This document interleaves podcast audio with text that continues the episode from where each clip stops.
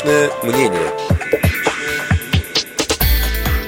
15 июня 2016 года Государственная Дума Российской Федерации приняла в первом чтении законопроект о внесении изменений в законодательство в части доступности жилья для инвалидов. Специально для Радио ВОЗ эту инициативу прокомментировал депутат Государственной Думы Российской Федерации, вице-президент Всероссийского общества слепых Олег Смолин. 15 июня Государственная Дума приняла в первом чтении проект закона о внесении изменений в законодательство в части обеспечения доступности жилья инвалидам. На самом деле речь идет об одной теме, а именно законопроект разрешает тем, кто будет заниматься капитальным ремонтом домов, строить пандусы и подъемники, не спрашивая решения общего собрания жильцов. Разумеется, при наличии денег.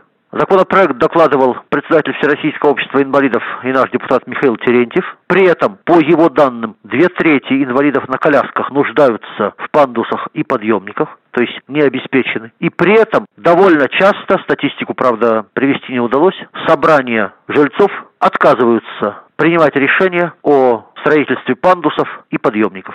Прежде всего по финансовым соображениям, иногда по соображениям низкой социальной солидарности, не всегда люди готовы думать о других, а иногда потому, что предыдущие пандусы настроены не под тем углом, не там, куда надо, или построены так, что войти в дом можно, а дальше уже передвигаться по нему нельзя.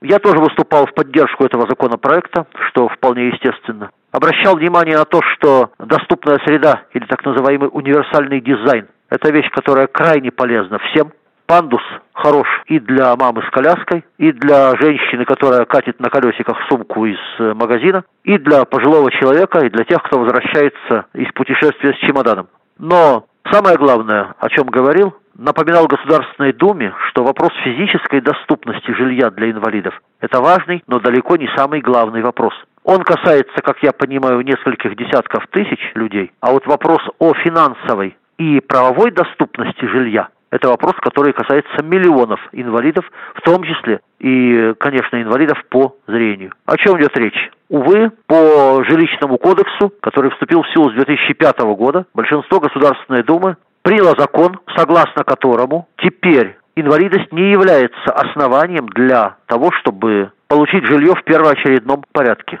Только низкие доходы. Причем довольно часто у инвалидов первой и второй группы с учетом пенсии и какой-то заработной платы доход выше официального прожиточного минимума, но значительно ниже того, что должно быть для того, чтобы люди смогли построить жилье, используя ипотеку. Пожалуй, единственное продвижение, которое в последнее время по этому поводу удалось добиться, это официальное решение, официальная рекомендация банкам выдавать ипотеку инвалидам, которые имеют доходы, позволяющие ее взять. То есть запрещение отказывать в ипотеке по мотивам инвалидности. И то до сих пор периодически поступают жалобы на то, что банки это нормативное положение не исполняют.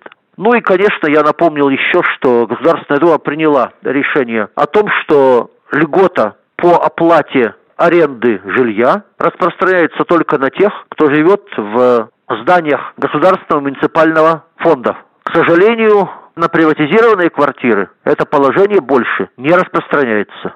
И это ставит многих инвалидов в сложное положение с оплатой коммунальных услуг и, соответственно, аренды жилья. Надеюсь, что следующая Государственная Дума вернется к вопросу. Мы считаем, что должны обеспечить не просто физическую, но э, нормативно-правовую и финансовую доступность жилья для людей с инвалидностью.